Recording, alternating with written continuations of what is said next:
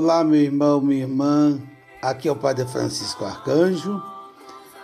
E nós queremos hoje, nessa quinta-feira santa, dia em que celebramos a instituição da Eucaristia, também a instituição do sacerdócio e o novo mandamento do Senhor. Eu quero cumprimentar a você que está aí acompanhando conosco esses dias de retiro não é? A você que está partilhando essa mensagem, a tantas pessoas têm chegado tantas mensagens de agradecimento, não é?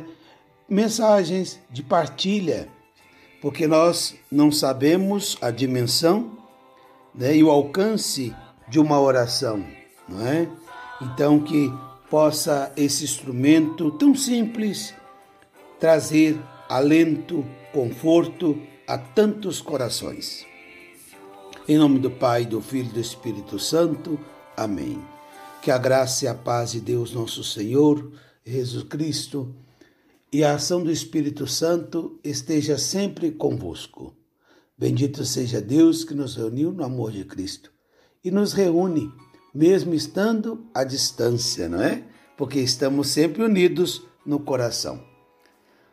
Queridos irmãos, Nessa festa da ceia do Senhor, é bom recordar que sempre estamos à volta de uma mesa quando celebramos a Eucaristia.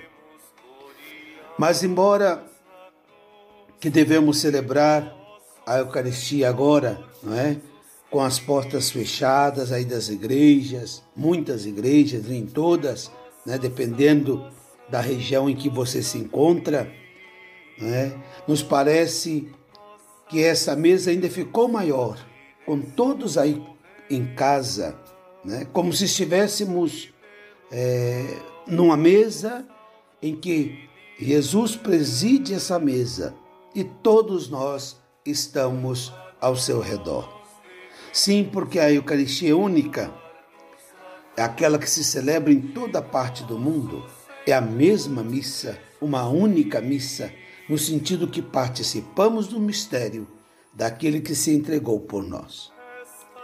Agora, nesses momentos, apesar né, de estar aí em casa, acompanhando às vezes pela televisão, em suas casas, ou também você que está trabalhando né, nos serviços essenciais, ou muitos que estão nos hospitais, enfermos ou acompanhando seus enfermos, apesar de tudo, sentindo que estamos cada vez mais com Jesus. E hoje, principalmente, a mesa de Jesus tem uma grande força para todos nós. Esta foi a última noite da vida mortal de Jesus. Uma noite anterior à sua entrega, à sua morte, como explicou São João no seu evangelho de hoje sabendo que estava chegando a sua hora de passar desse mundo para o Pai. E é agora que vem o mais importante de tudo para todos nós. E São João, querendo descrever esse momento dentro do coração de Jesus, diz o seguinte: Tendo amado os seus que estavam no mundo, amou-os até o fim. Queridos irmãos e irmãs, percebamos esse amor, porque também chega esse amor até nós. É o maior amor que já vimos. Deixemos-nos tocar, deixemos-nos afetar nesses momentos decisivos, quando ninguém ao seu redor sabe exatamente o que vai acontecer. Jesus deseja que, acima de tudo, isto é, acima da fé, das dúvidas, do medo, que seus discípulos sintam que Ele os ama e os ama de verdade. Que esta Quinta-feira Santa seja tão especial para todos nós, apesar da angústia, do medo, da enfermidade, do sofrimento, da própria morte de tantos entes queridos. Que esta Quinta-feira Santa seja para todos nós uma experiência do amor de Deus, o novo mandamento do Senhor, não é? Porque esse novo mandamento ele tem dois movimentos e esses movimentos se completam. Por uma parte, ele diz: Como eu vos amei. E por outro lado, ele nos diz: Amem-se uns aos outros. Então, a medida do nosso amor não pode ter a minha medida como referência. A medida do amor deve ser o amor de Deus por mim, é que vai pautar o meu amor pelos demais. Então, amar não é por merecimento, porque quem que merece tanto amor como Deus nos amou? Nenhum de nós. Mas é justamente da gratuidade, da gratuidade, da entrega, dom de si. Essa é a pauta para o amor. O amor só tem um destino, que é amar. E só tem um desejo, que é viver amando. Então, nós somos frutos desse amor.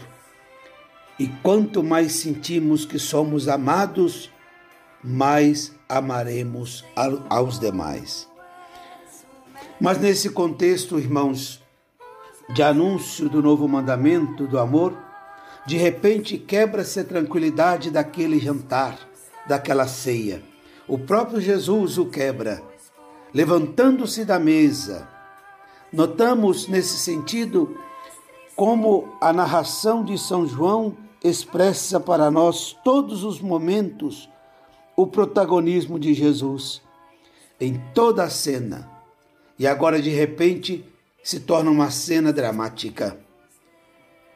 São João quer que nós percebamos esse contraste. Em primeiro lugar, ele acumula palavras sérias. Diz que o diabo já tinha entrado no coração de Judas e que ele decidiu trair o seu Senhor. Diz com ênfase que Jesus sabia que vinha do Pai e que para o Pai voltaria. Depois, desde as coisas mais simples e mais humildes, Jesus levanta-se do jantar, tira o manto, enrola-se numa toalha, deita água na bacia e começa a lavar os pés dos discípulos, enxugando com a toalha que tinha cingido.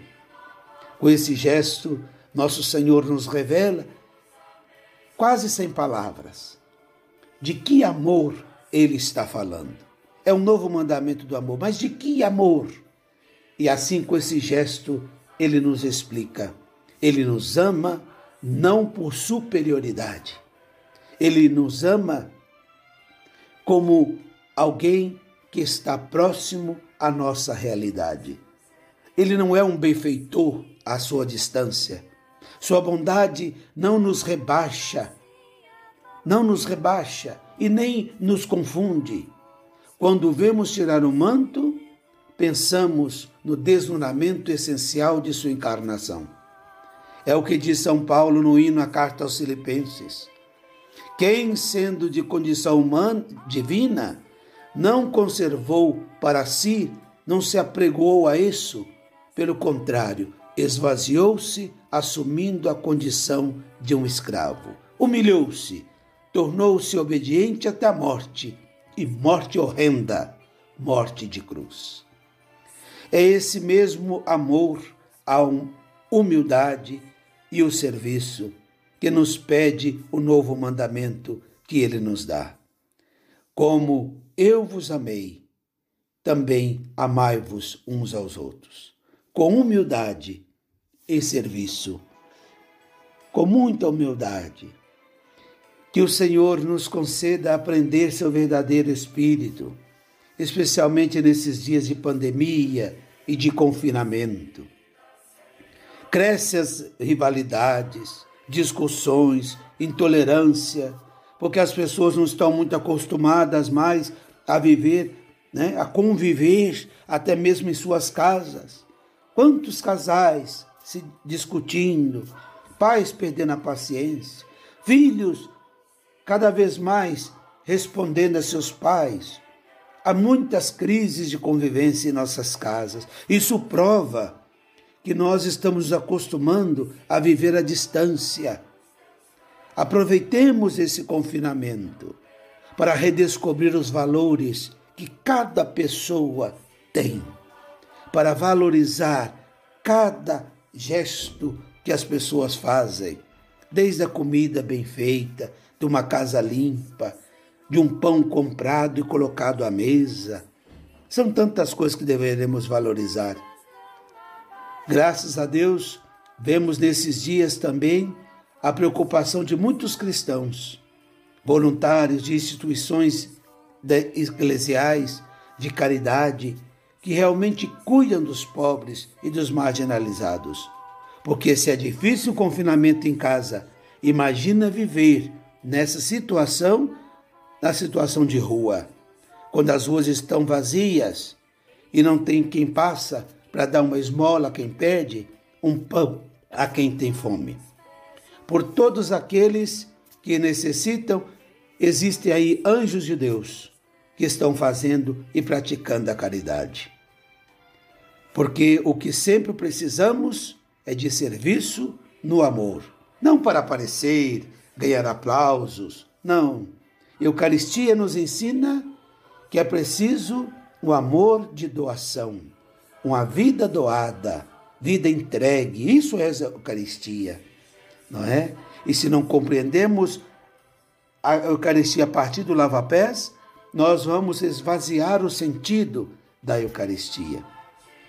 Talvez nós cristãos, nossos contemporâneos, para nós cristãos, né? Os nossos contemporâneos estejam esperando o testemunho mais claro nosso. Talvez essa pandemia esteja nos chamando a viver essa intimidade com Jesus com mais autenticidade. Porque é tão difícil para nós, na igreja, às vezes, fazer a diferença em Jesus Cristo. Observe que o Mestre nos disse: entre vós, quem quiser ser grande, seja o vosso servo.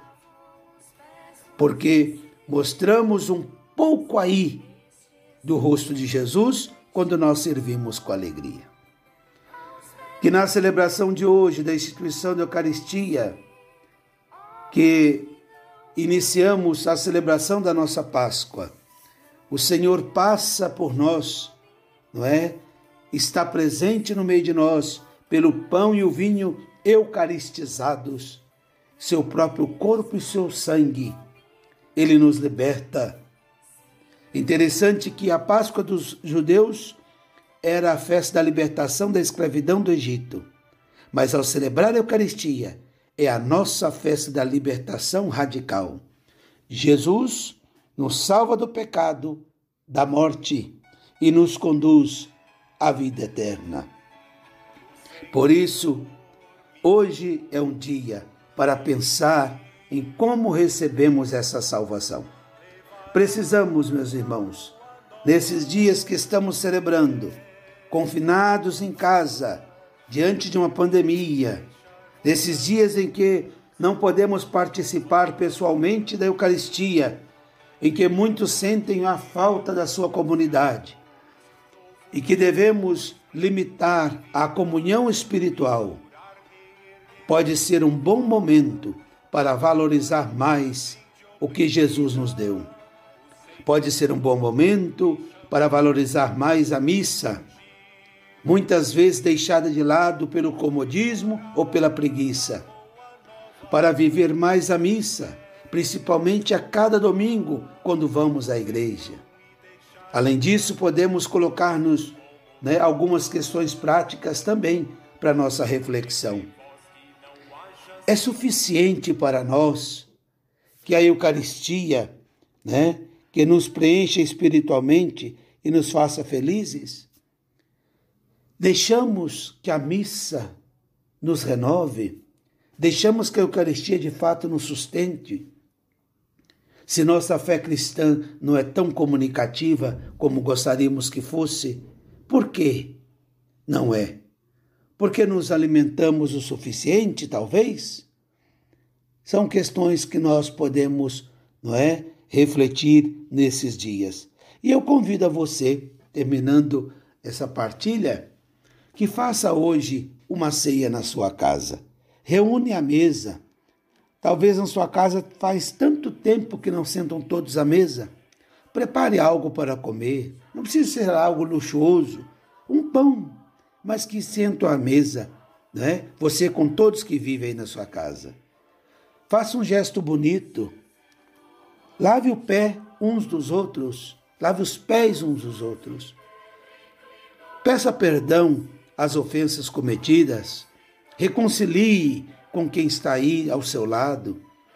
Depois, juntos, agradeça a Deus por esse dia que Ele instituiu a Eucaristia, o sacerdócio e nos deu o mandamento do amor. E depois partilhe do alimento, não é? A alegria do alimento, a alegria do, do, de uma festa, de uma janta, não é tantas comidas, mas o coração de quem recebe. E não esqueçam de hoje rezar não só por mim, mas também por todos os ordenados, porque é nesse dia que nós celebramos a instituição do sacerdócio. E rezem para que o Senhor envie mais operários para a messe. O padre não cai do céu. O padre nasce de uma família, como a sua. Ele não vem como anjo, é homem de carne e osso, condicionado também na fragilidade humana. Por isso, rezemos pela vocação, para que de nossas famílias nasçam mais sacerdotes para servir o altar do Senhor e o povo de Deus. Que desça sobre você e sua família a bênção de Deus Todo-Poderoso, Pai, Filho e Espírito Santo. Amém. Continuemos rezando pelos enfermos, pelas pessoas que estão sozinhas e todos que nos pedem oração. Um beijo grande no seu coração e até amanhã, se Deus quiser.